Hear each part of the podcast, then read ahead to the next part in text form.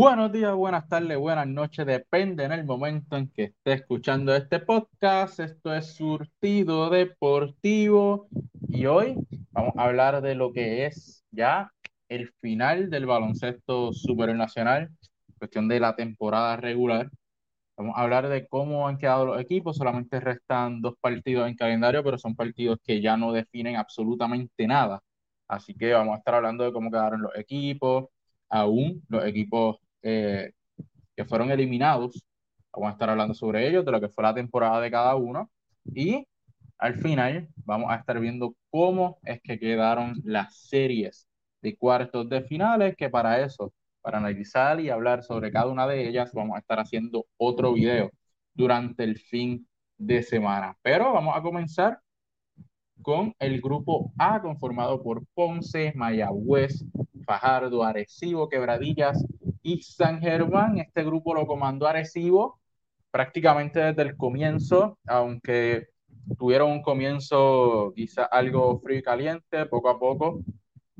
Este equipo fue arrancando, despegándose, despegándose, hasta que terminaron en la primera posición cómodamente, marca 23 victorias y 9 derrotas, octavos en asistencia, segundo en rebotes, décimo en cortes de balón, sextos en tiradas libres, número uno en tenovers. Y esto es algo que estuve toda la temporada esperando que este equipo mejorara en, en esa parte, pero no fue así.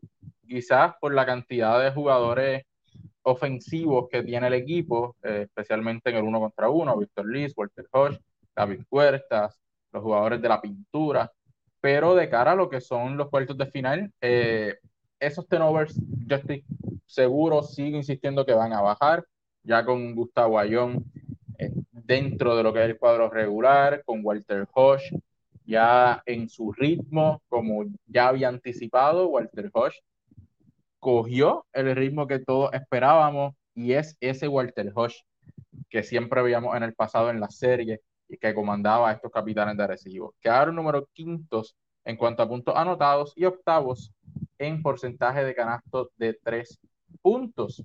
Este equipo lo, lidera, como ya mencioné, Walter Hodge con 17.8 puntos, 2.8 rebotes, 6 asistencias, 56% de 2, 43 de 3 puntos y 83 del tiro libre. Le sigue David Puertas, que sigue un slump en esta última semana de temporada, siempre ha estado frío y caliente, un poco eh, ambivalente su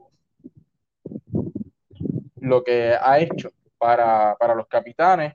Eh, 14.7 puntos, ha ido bajando en cuanto a puntos anotados, pero obviamente no ha bajado tanto. Sabemos que David Vueltas puede dar más para este equipo, los capitanes de Arcibo, especialmente en momentos importantes. Esta temporada tuvo varios partidos en menos de 10 puntos como he mencionado en el pasado, eso es algo bien raro que suceda con una figura como lo es David Huertas.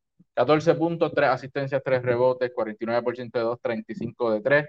Le sigue Chinemelo el ONU, 12.8 rebotes, un trabajo excelente en la pintura.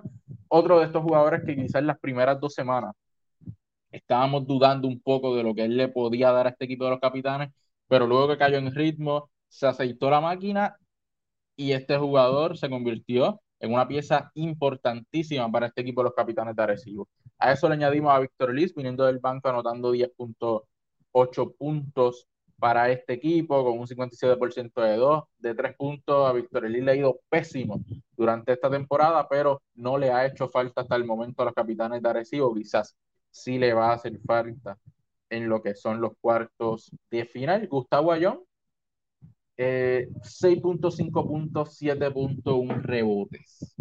Eh, ¿Qué podemos decir de Gustavo Ayón, un jugador que ya lo anticipó? Yo no vengo aquí a encestar 20 puntos y a recoger 15 rebotes. Yo vengo aquí a aportar al equipo en las deficiencias que tienen y se ha convertido en un armador aún estando en lo que es el poste bajo. Gustavo Ayón es un jugador que pasa muy bien, rebotea, defiende, sabe cuándo tiene que jalar el juego y anotar el sus puntitos. Así que Gustavo Ayón es un jugador que le cayó como anillo al dedo a estos capitanes de Arecibo, junto al ONU, Chris Gastón, Devon Collier. Son cuatro jugadores en la zona de la pintura que son bien complicados de defender. Seguramente es la mejor rotación de hombres grandes que tiene el baloncesto superior nacional al momento y rumbo a la serie. Ahora, en los cuartos de final, Gustavo Ayón va a ser una pieza bien importante para el equipo de los capitanes de Arecibo porque él va a ser el que mantenga el tempo de juego mientras Walter Hodge está liberado en comenzar su ataque todas las noches. Eh, David Huertas en la esquina, igual que Jonathan Rodríguez esperando esos pases cuando doblen a, Gustavo Ayón o cuando la defensa se vaya con él. El caso de Jonathan Rodríguez es otro jugador que promedia 10 puntos. Así que los capitanes de Arecibo tienen seis jugadores cerca de lo que son los 10 puntos. Como siempre he mencionado, cuando tú tienes más de cinco jugadores cerca del doble dígito o tus cinco iniciales son sólidos en más de 12 o 13 puntos, son equipos bien difíciles de ganar y que siempre van a tener opciones a victoria noche tras noche. El trabajo de Jonathan Rodríguez fue excelente, no moja pero empapa, por eso está en el cuadro regular junto a David Huerta, es un cuadro regular bastante grande para lo que es el baloncesto superior nacional. Walter Hodge en su mejor momento. Eh, la única deficiencia que quizás podríamos ver es la incógnita de David Huertas, que está en un slump, pero todos sabemos que si David Huertas despierta, este equipo de los capitanes de Arecibo es sumamente imposible. Y cada cual sabe su rol, todo el mundo lo ejecuta como se debe. Tienen también a Javi González viniendo del banco para sustituir a lo que Walter Hodge mantiene el mismo nivel de juego porque es un armador pasador. Y tienen otros veteranos y piezas del banco que quizás no han sido muy relevantes, pero que en el momento eh, que se necesiten siempre van a estar allí. Ahora en los cuartos de finales la rotación tiende a ajustarse un poco. Y cuando tú ajustas la rotación de los capitanes de Arecibo, los 6, 7 jugadores que todas las noches van a estar jugando son 7 jugadores de impacto y que siempre van a mantener ese nivel de juego, que pueden anotar en doble dígito cuando quieran también, saben jugar uno contra uno, saben jugar el colectivo, defienden bastante bien, eh, han bajado a que solamente, por lo menos en la temporada regular, recibieron 86.2 puntos y anotaron 91.9 para un más 5.7. Todos sabemos que en los cuartos de final la defensa se ajusta demasiado y allí es donde se diferencian los equipos élites de los equipos que que son del montón y lucharon por esa clasificación. Es en la defensa. En los cuartos de final es donde se ve, pero este equipo va muy bien de cara a lo que son los cruces. En la segunda posición, los Leones de Ponce, quienes estuvieron durante toda la temporada prácticamente entre las últimas tres posiciones.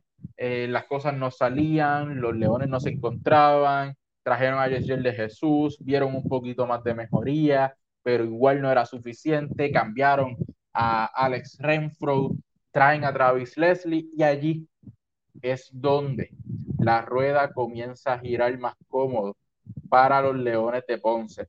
La adquisición de, Travis Leslie le dio un refuerzo que sí pudiera anotar en doble dígito y ayudarlos a subir en ese standing hasta ahora que están en la posición número 2, terminaron en la segunda posición de la tabla, gracias a la decadencia o el debacle de los Piratas de Quebradillas, que lo vamos a hablar eh, próximamente. Gracias también a la malísima temporada de los Atléticos de San Germán y a que los indios de Mayagüez lamentablemente no tuvieron la mejor de las suertes. Y de esta manera, pues los Leones terminan en la segunda posición, tercero en asistencias, primero en rebote, mejoraron muchísimo en esa área. Número 7 en cortes de balón, tercero en tiros libres, décimos en turnover, sextos en porcentaje de tres puntos y segundos en puntos anotados. Y eso es lo que más sorprende, es que este equipo terminó número dos en puntos anotados, cuando allá arriba siempre estaba Arecibo, Guaynabo en las últimas tres semanas, eh, Bayamón. Los Cariburos de Fajardo también llegaron a estar allí, pero ahora, al final de temporada, son los Leones quienes por debajo del radar terminaron como el segundo equipo más ofensivo del baloncesto superior nacional, permitiendo 89.9 puntos y anotando 94.3 para una diferencia de más 4.4. Este equipo lo comanda Yesiel de Jesús, promediando 21 puntos, 3.6 rebotes, 4.6 asistencias, 63% de 2 puntos, 36 de 3 puntos y un 85% del área de las tiradas libres. Decía que en Fario, de los recién llegado, con 12 puntos, 9.3 rebotes, 2 asistencias, 64% de 2 y 40% del tiro libre. Le sigue Travis Leslie con 12.8 puntos, 6 rebotes, 47% eh, de 2, 44 de 3 puntos. Jordan Murphy con 13 puntos, 5.7 rebotes, 58% de 2, 33 de 3 puntos y 70 de la zona de las tiradas libres. Y a eso, pues le podemos añadir que el novato Ismael Yomal Cruz terminó promediándole 8 puntos a este equipo. Un jugador sólido viniendo del banco que puede anotar, que puede ayudar al equipo. Y el otro novato, Allen Ford, terminó promediándole 7.6 puntos. Así que tiene entre dos jugadores viniendo del, del banco. En el caso de Allen Ford, viene en el cuadro regular y un plus, sus 7.6 puntos, a pesar de todo. Pero son dos jugadores hemos visto en el caso de Allen Ford y en el caso de Ismael Yomal Cruz, que pueden anotar sobre 15, 16, 20 puntos en cualquier momento. Yo, a Yomal Cruz lo vimos anotar 6 canastos de 3 puntos en, en, un partido. Allen Ford lo mismo, lo vimos anotar sobre 20 puntos en algunos partidos, especialmente frente a los Atléticos de San Germán, tuvo buenos desafíos. Así que, aunque es un equipo que obviamente tiene deficiencia, pero junto a estos cuatro jugadores, que son los cuatro jugadores claves, tienes a dos novatos como Allen Ford e Imael Jamal Cruz y a un veterano de mil campañas como lo es Carlos Rivera, que le promedia 8.9 puntos viniendo del banco y manejando el tiempo de juego. Y a eso sin añadirle que se, obviamente se espera un poco más de aporte de Ángel Daniel Basayón, que hay que entender que viene de una lesión, que sus minutos son limitados y que no, posiblemente no sea el mismo, pero no ha tenido malos números para la cantidad de minutos que ha jugado y puede ser un jugador que en el momento puede explotar y ser un plus para los Leones de Ponce. Rumbo a los cuartos de final, añadieron piezas como Miguel Aliberdiel, piezas veteranas, Benjamín Colón, que son dos jugadores que pueden eh, ayudar a este equipo. También tienen a José Guitián, que es un veterano. Carlos Ya López puede dar buenos minutos en el poste viniendo del banco, aunque eh, eh, ha sido una temporada complicada para él, pero puede dar buenos minutos. Así que este equipo tiene muy buenas piezas de cara a lo que son los cuartos de final. Si se queda Kenneth Fariet, hay que ver si Kenneth Fariet sale, si era solamente por tres partidos, si es toda la temporada. Si se queda Kenneth Fariet, este equipo va a tener oportunidades un jugador con 12 puntos, casi 10 rebotes, pero un jugador que tiene la oportunidad de anotar más de 12 puntos.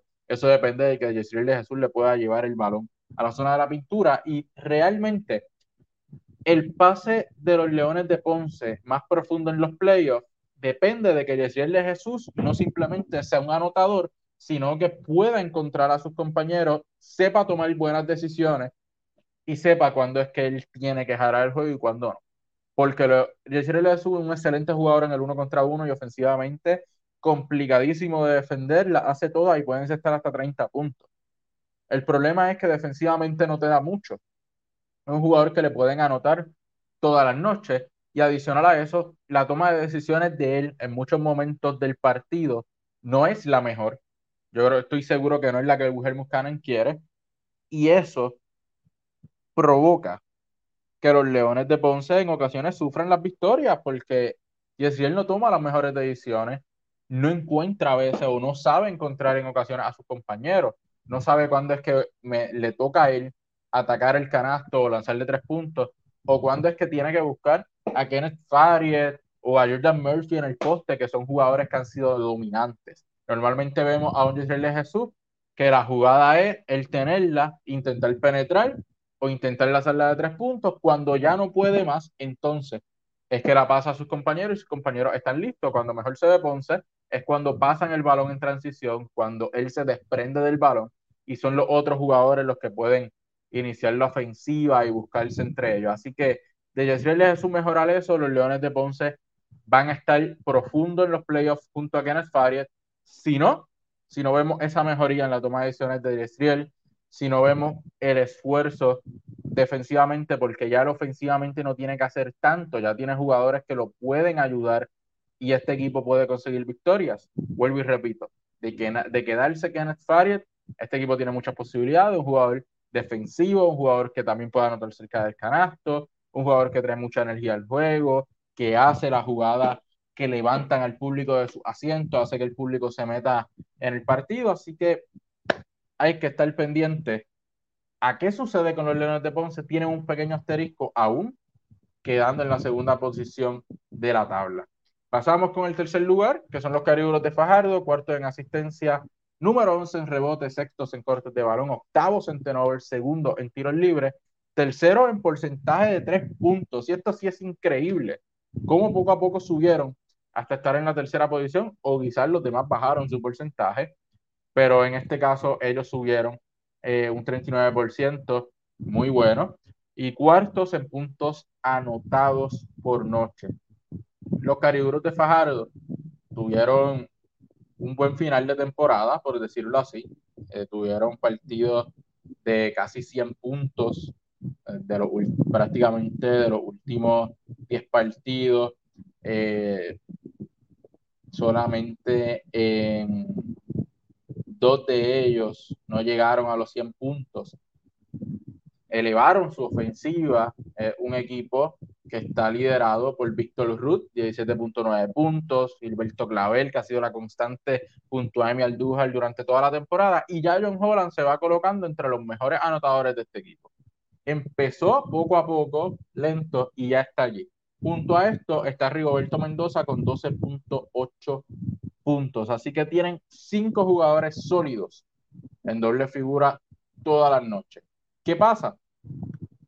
Este equipo necesita de Guillermo Díaz, que también le promedia un doble dígito en puntos, pero que un jugador que en cualquier momento le surge alguna dolencia o alguna lesión y eso lo saca de carrera. Este equipo necesita mucho de él porque vemos que Alex Abreu, aunque ha elevado en su número ofensivo a 9.3 puntos, no es un jugador que pueda defender a los armadores con los que se va a encontrar y no es un jugador que ofensivamente tampoco pueda ayudarte tanto como lo hace Guillermo Díaz. Para cerrar juegos también, tú necesitas a Guillermo Díaz en cancha porque es un jugador que va a tomar mejores decisiones.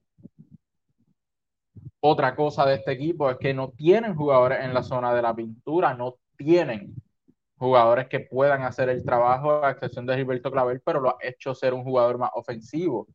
Así que en la defensa, en la zona de la pintura, este equipo va a sufrir mucho ahora en, en los playoffs, porque los demás quintetos tienen jugadores respetables en lo que es la pintura, jugadores que están en doble dígito en puntos, que están en doble dígito en rebote, y quién los va a defender. Víctor Ruth no tiene la capacidad para defender a estos jugadores durante 40 minutos porque lo necesitas ofensivamente también.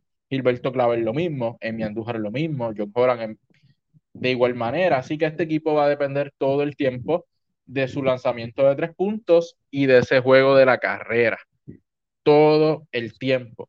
Tienen que defender muy bien y ellos han tenido problemas defensivos. Así que hay que estar bien pendiente si hacen algún movimiento, que hasta el momento no se ha anunciado ninguno, así que al parecer van con este mismo equipo a los cuartos de final sigo pensando lo mismo sobre ellos, sigo pensando que es un equipo que se puede quedar en primera ronda fácilmente y un equipo que va a depender mucho de su ofensiva frente a quizá un equipo como los Brujos de Guayama, que es el mejor defensivamente hablando en todo el baloncesto superior nacional. Así que un equipo que sí termina con, se puede decir, una relativa buena actuación, aunque se esperaba más de ellos, en la tercera posición de el standing del grupo A del baloncesto superior nacional. Siguiendo con los Piratas de Quebradilla, yo creo que es la decepción de la temporada, unos Piratas que debieron estar dominando y que por un momento estuvieron dominando junto a los Capitanes de Arecibo la liga quedaron en la cuarta posición y con posibilidades en algún momento de quedar fuera. Si los indios de Mayagüez mejoraban, esto no fue así. Eh, los indios quedaron eliminados, fueron los piratas quienes consiguieron la clasificación. Noveno en asistencias, octavos en rebotes, cuartos en cortes de balón, séptimos en turnovers, primero en tiros libres, quintos en porcentaje de tres puntos y eso, eso le costó mucho a los Piratas de Quebradilla. Y terceros en puntos anotados todas las noches. Este equipo está liderado obviamente por el refuerzo Terrell to Holloway, 20.9 puntos, 6.7 asistencias, 51% de 2, 41 de 3, 90 del tiro libre. El refuerzo nuevo, James Mays, un cambio de refuerzo que le puede costar mucho a los Piratas de Quebradilla, pero este anotó 23 puntos en su primer partido con un 57% de 2 y un 57% de 3 puntos. Mike Rosario con 14.4 puntos y José Moni Rodríguez con 13.8 puntos y 5 rebotes. Este equipo hizo este cambio de refuerzo donde salió Will Daniels, entró James Mays, jugador entrado en edad, 35 años más o menos. Eh, jugador que viene de estar en China, cerca de 16 puntos, tuvo de promedio allá, con 10 rebotes, pero lo traen en un momento de la temporada muy malo y no parece ser tampoco un jugador que pueda ayudar a este equipo a verse al nivel de los vaqueros de Bayamón o al nivel de los capitanes de Arecibo. Un jugador más ofensivo cuando este equipo necesita una presencia en la pintura, porque sabemos que Jorge Bryan Díaz es un jugador con sus limitaciones y necesita una buena pareja a su lado. Will Daniels, a pesar de todo, hacía bastante bien su trabajo. Eh, era un jugador que podía hasta cierto punto defender jugadores en la zona de la pintura, un jugador que podía anotar el triple, podía postearse, podía anotar a media distancia, podía poner el balón en el suelo, atacar por tierra. Pero eh, James Mays a pesar de ser quizás un buen anotador, no parece añadirle más nada a este equipo de los Piratas de Quebradilla. Dependerán todo el tiempo de lo que pueda hacer tu Holloway, de lo que pueda hacer Mike Rosario y José eh, Rodríguez en la ofensiva, detrás del arco. Dependerán mucho de ese tiro a distancia. Dependerán también mucho de que puedan defender. Y eso es algo que tienen que hacer en los cuartos de final porque las piezas las tienen aunque no se ha dejado sentir. Este equipo recibió 91.7 puntos, anotó 93 para un más 1.3. Hay que ver cómo tu Holloway puede cargar a este equipo y hasta dónde puede llevarlo, porque hasta el momento es la figura principal de ese equipo y es el encargado de todas las noches llevarlo a la tierra prometida. Se van a enfrentar unos vaqueros sin Ángel Rodríguez, sin el MVP de la temporada en esa posición, va a ser complicado que alguien pueda parar a tu Holloway. Pero los demás compañeros tienen también que aportar. Va a ser una serie interesante. La diferencia es que Bayamón sí defiende. Los Piratas han tenido muchos problemas, tanto en su defensa como en su ofensiva, y no tienen tampoco una presencia en la pintura como la tienen los vaqueros de Bayamón con Uter y otros jugadores. Pero de eso lo vamos a hablar cuando analicemos la serie. Así que los Piratas terminaron en esa última posición de clasificación con 17 victorias, 14 derrotas. La decepción de la temporada son los Piratas de Quebradilla. Los Indios de Mayagüez, la segunda posición en asistencia, quinto en rebotes, tercero en cortes de balón, segundo en turnovers, octavo en tiros libres, segundo en porcentaje de tres puntos, novenos en puntos anotados. Este equipo fue liderado por Brian Conklin, le siguió Jason Page, Justin Reyes y Ángel Matías. Ellos tuvieron que hacer un cambio de refuerzo forzado, ya que Isaiah Austin eh, salió del equipo, eh, se retiró del baloncesto y trajeron a Mario Chalmers. El problema con esa movida es que, número uno, no necesitaban un armador. Número 2, Mario Chalmers promedió 4.7 puntos en tres partidos con un 17% de dos puntos y un 24% de tres. Fue un fracaso, un ex campeón de la NBA, un jugador del que por lo menos ofensivamente debió haber aportado más. Fue un fracaso, eso es para que los gerentes generales y los fanáticos vean que no todo jugador que tiene el sello de ex NBA va a ser un jugador de impacto. Aquí en esta temporada tenemos las dos vertientes, un Kenneth Fariet que sí demostró ser un animal, demostró ser un jugador que puede aportar, pero por otro lado, tiene a Mario Chalmers, que fue un soberano fracaso con los indios de Mayagüez y no pudo ayudarles a conseguir esa clasificación. Ni tan siquiera de tener posibilidades porque el primer juego que llegó perdieron y el equipo se eliminó. Una temporada de mucha lucha de los indios, cambios de refuerzos, lesiones de refuerzos, cambio de coach, eh, inconsistencia por parte de algunos jugadores como Ángel Matías, Cristian Pizarro y el mismo Jason Page en muchas ocasiones, la llegada tarde de Justin Reyes.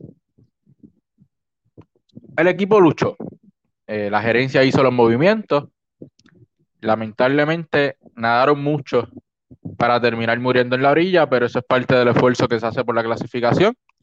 Un equipo con mucho rostro joven de cara al futuro, pero parece ser que hay que ir desprendiéndose ya de algunos nombres para intentar reconstruir un poco lo que es este núcleo de los indios de Mayagüez porque no le ha traído resultados en los últimos tres años.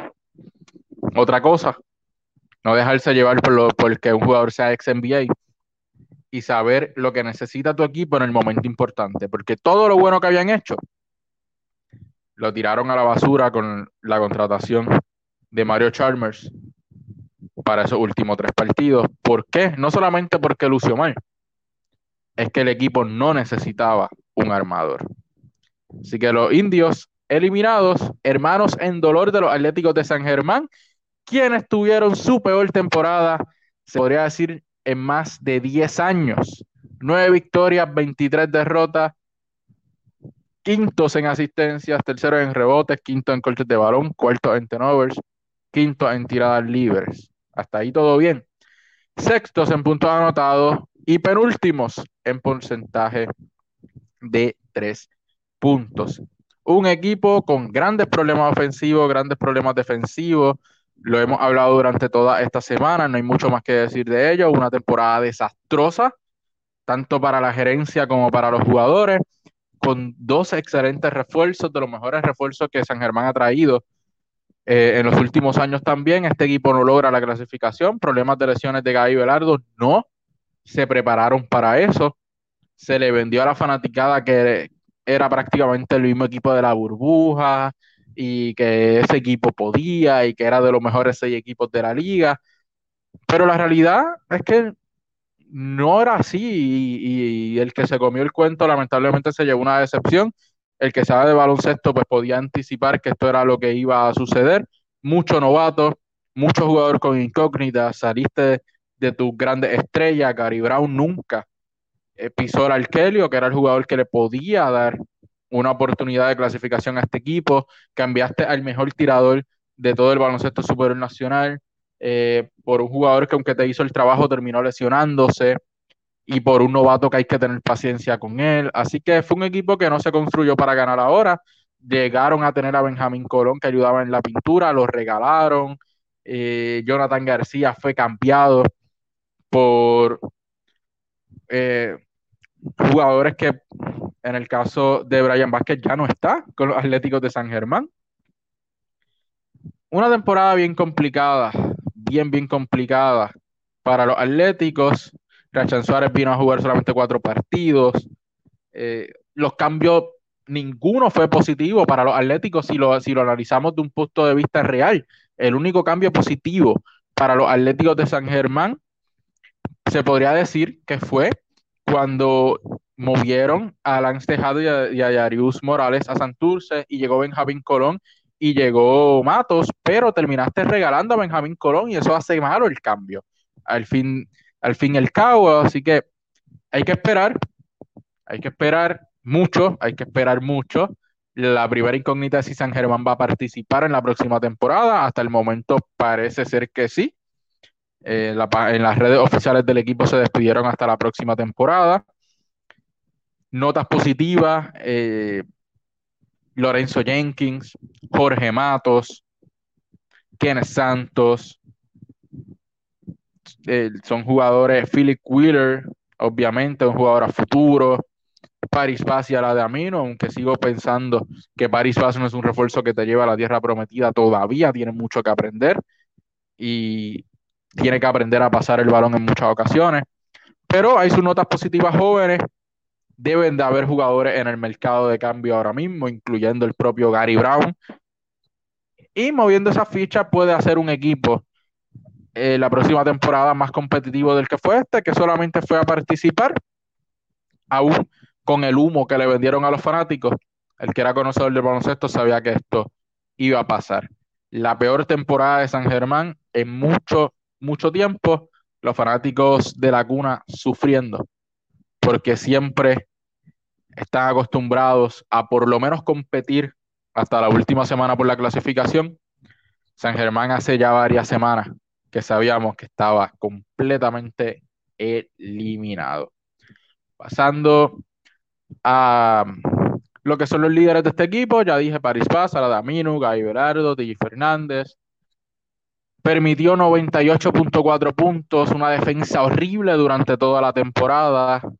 Anotó 91.6 para una diferencia de menos 6.8.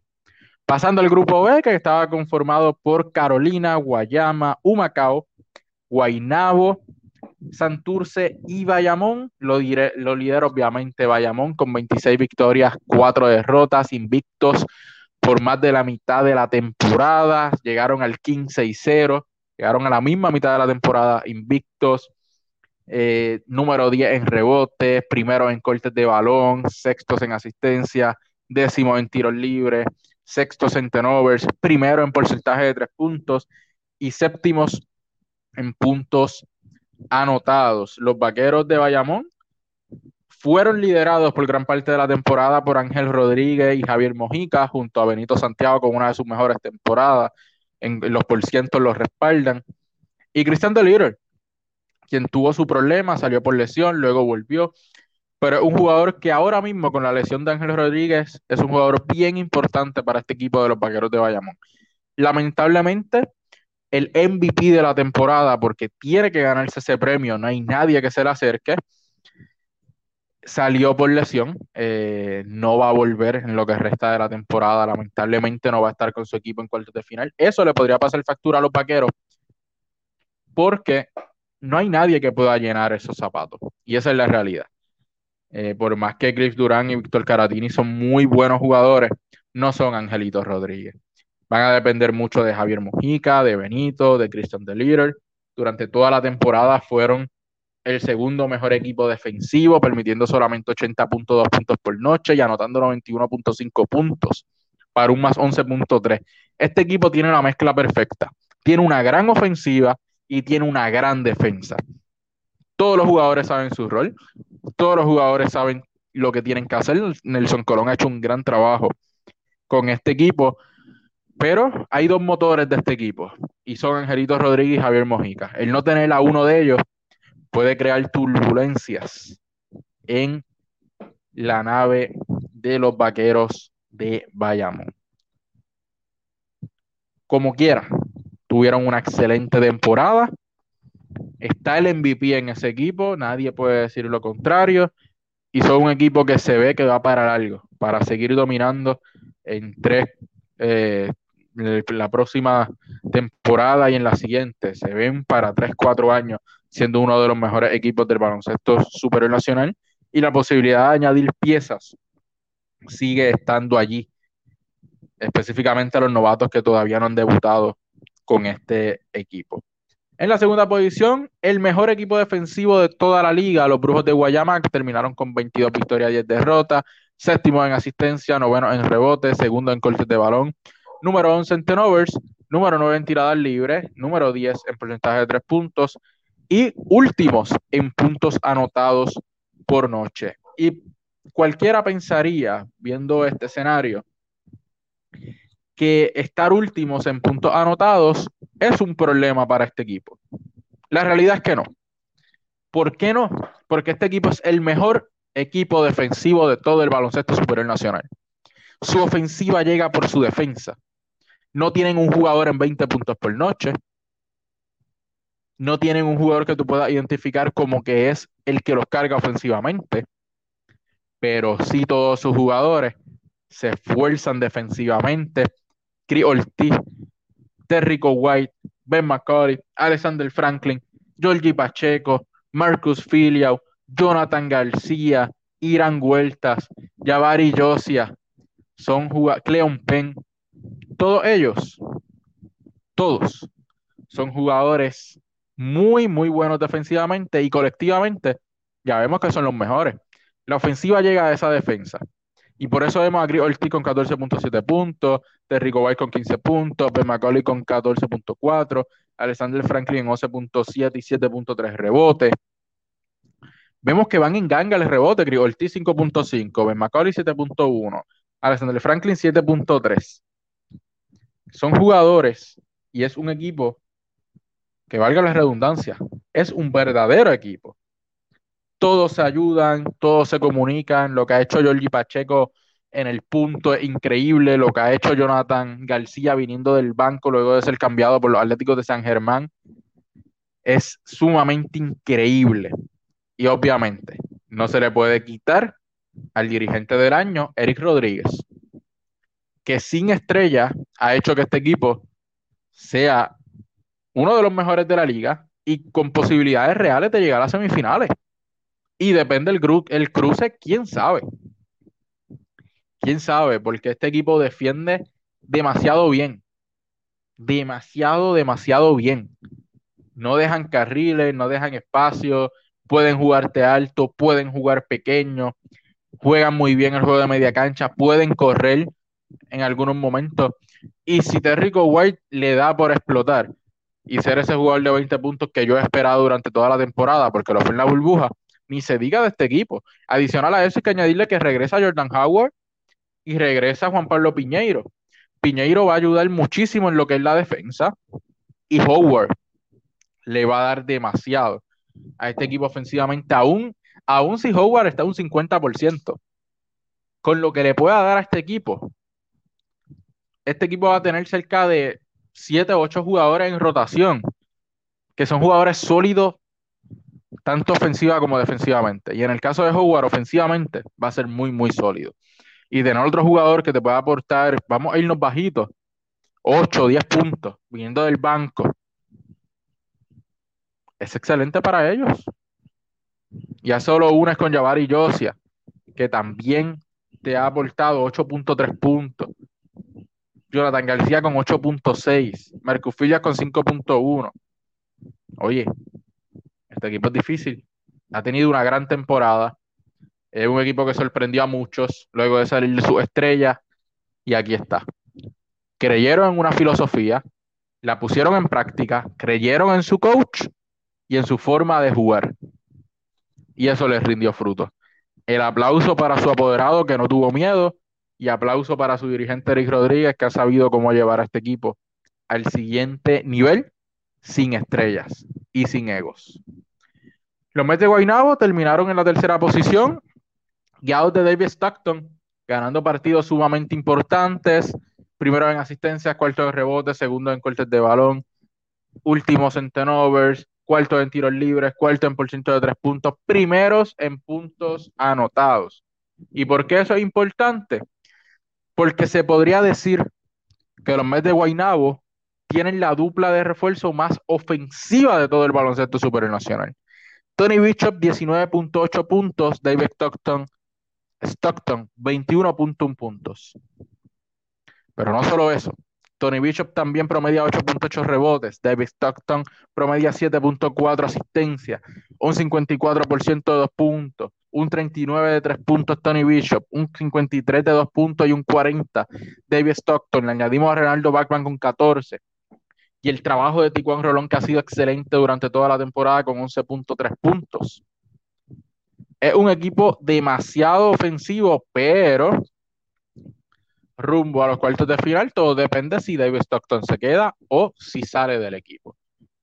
Pero hablando de la temporada, una temporada que siempre tuvieron sus tres buenos refuerzos, han sufrido cambios de refuerzo, obviamente, eh, en el caso de Dermot Stone, en el caso de Ángel Núñez, salieron por diferentes razones ambos, pero siempre Stockton logró mantenerlos. La llegada de Tony Bishop le dio un plus increíble a este equipo que estuvo tambaleando con la eliminación en algún momento, pero desde la llegada de, Bishop hacia adelante, este equipo fue otro.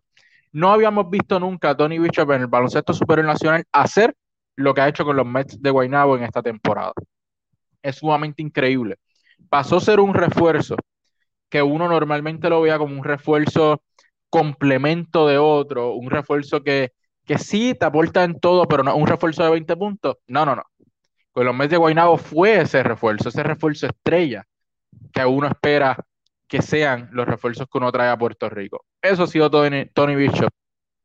Para los Mets de Guaynabo, la mejor firma, sin duda, que ellos han tenido. Son un equipo con muchas deficiencias, pero han intentado que su ofensiva sea más eh, y tape esas deficiencias que ellos tienen. Tienen a jugadores como Jonathan Hahn, William Orozco, eh, que, pueden, Kevin Jones, que son jugadores ya prácticamente veteranos en esta liga que pueden hacer su trabajo.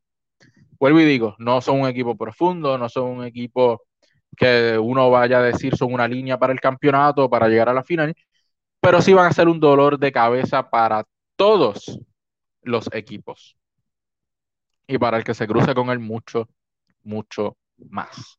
Es un equipo que hay que defenderlo muy bien y que va a tratar todas las noches de que la ofensiva le gana a tu defensa, de que yo enceste tanto que tú no me puedas alcanzar. A eso que van a apostar, a eso apostaron durante toda la temporada y con David Stockton allí, todo puede pasar. Muy pocos jugadores han podido defender a Stockton y a Tony Bishop desde que llegó a los Mets de. Los Cangrejeros de Santurce, equipo que fue mucho marketing, mucho mercadeo, mucho bombo y platillo.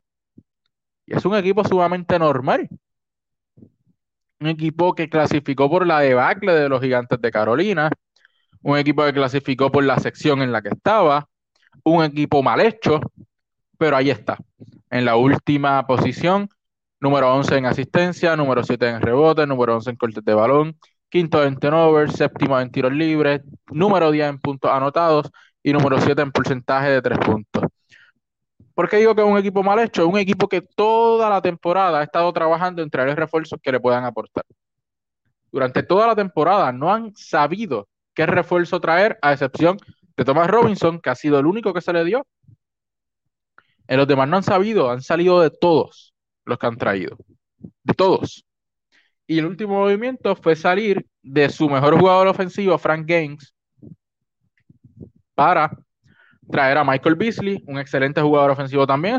En, sus primeros partidos tiene un promedio de 25 puntos, 12.5 rebotes, 57% de 2. Nadie quita que es un excelente jugador, pero la inconsistencia de este equipo en muchas cosas ha sido increíble. José Juan Barea no ha jugado mucho en la temporada, apenas 17 partidos, eh, ha tenido minutos limitados también. En muchos de los partidos no ha jugado mucho. Denis Clemente ha sido un jugador que quizás no ha sido del impacto que esperábamos. Junito Álamo los va a ayudar mucho con esos 7.8 puntos viniendo del banco. Pero no tienen absolutamente nada más. Filiberto Rivera con 10.3 puntos. Donta Smith 9.5 puntos, y 6.5 rebotes. Isaac Sosa 13.5 puntos. Sosa ha tenido una temporada de sube y baja, de, de alta y baja constantemente. No juegan para él. Eh, una temporada que se sabía que se iba a tener, porque era lógico. Este equipo no va a tener banco. Este equipo hizo contrataciones de veteranos y trajeron refuerzos que eran veteranos también no supieron cómo armar el equipo, no trajeron piezas jóvenes que pudieran aportar realmente. Se enfocaron mucho en José Juan Barea y Isaac Sosa, y José Juan Barea solamente jugó 17 partidos, Isaac Sosa no jugaban para él, estuvo perdido en muchos partidos. Thomas Robinson es el único que prácticamente se convirtió en la cara de este equipo y promedió un doble doble y 7.10 rebotes. Jugaban mucho para él también. Cambio de coach, que al fin y al cabo, aunque clasificaron, terminó siendo más o menos lo mismo, como quieran terminaron con récord negativo. Un equipo del que se esperaba mucho, pero y del que vendieron mucho humo, pero todos sabíamos lo que iba a pasar con los cangrejeros de Santurce.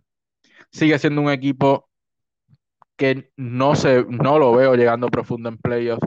Sigue siendo un equipo que clasificó, como ya mencioné, por la debacle de los gigantes y su mala suerte y por la sección en donde estaba.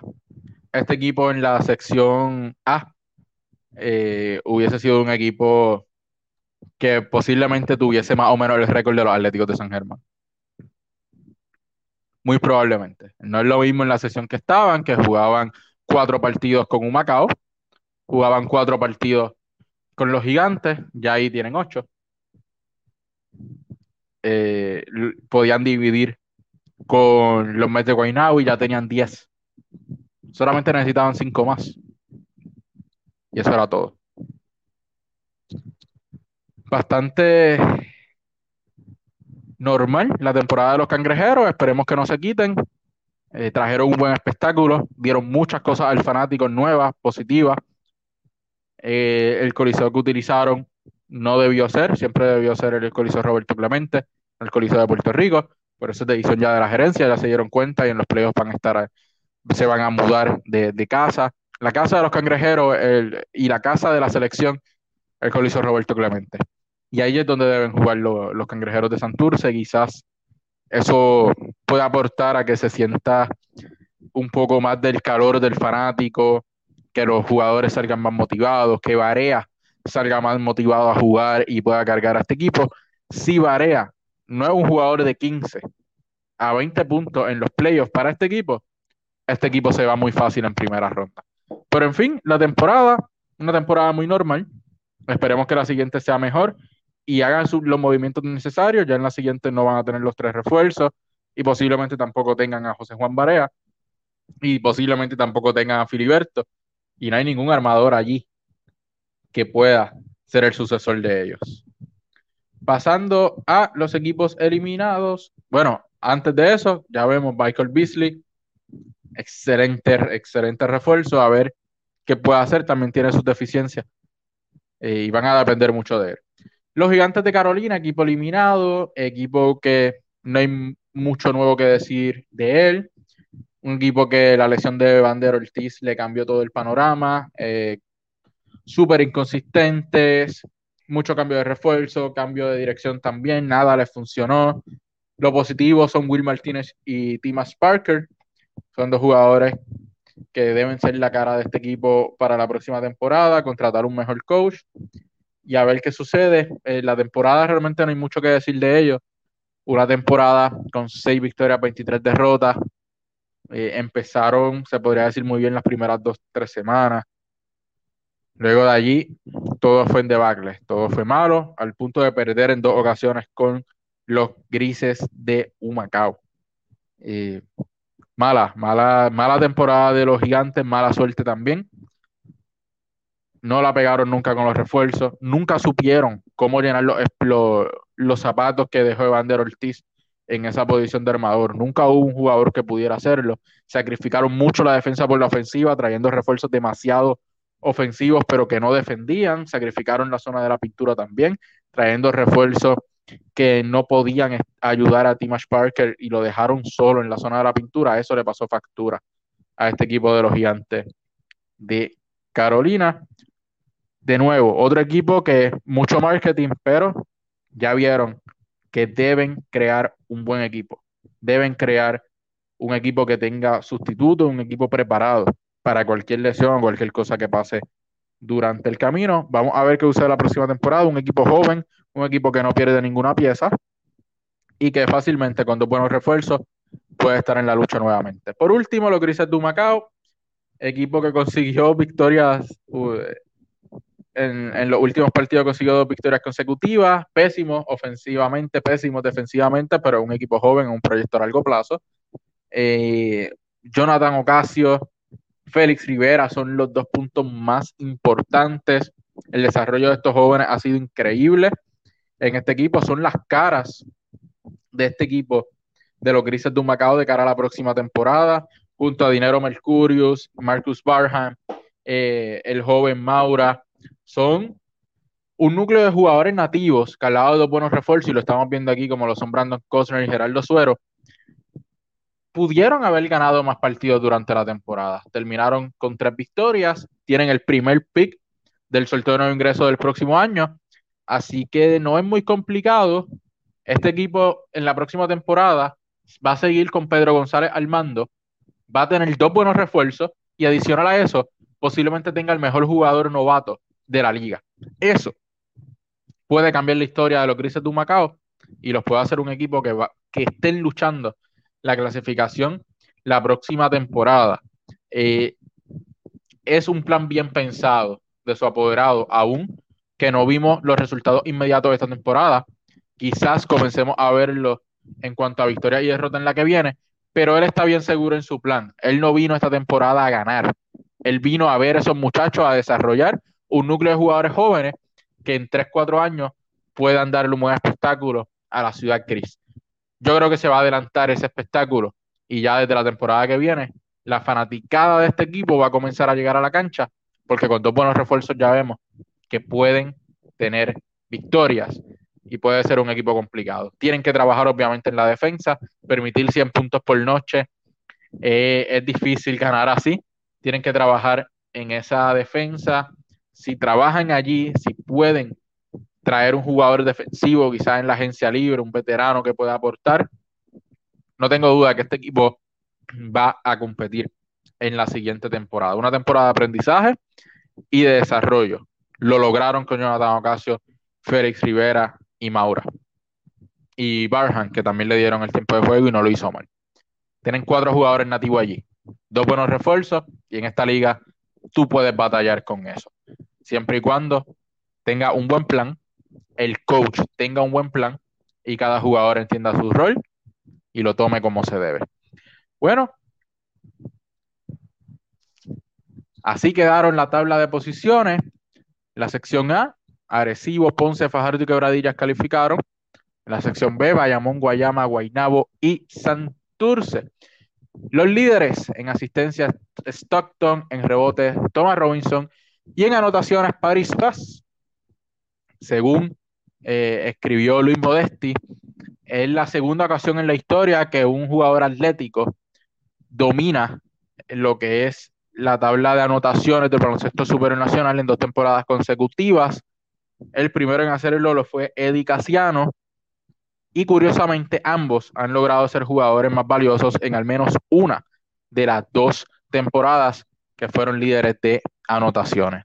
Así que las series quedan de la siguiente manera. Los capitanes de Arecibo se estarán enfrentando a los cangrejeros de Santurce en duelo de reggaetoneros. Los vaqueros de Bayamón se estarán enfrentando a los piratas de Cabradillas en la revancha de la pasada final de la burbuja del baloncesto superior nacional.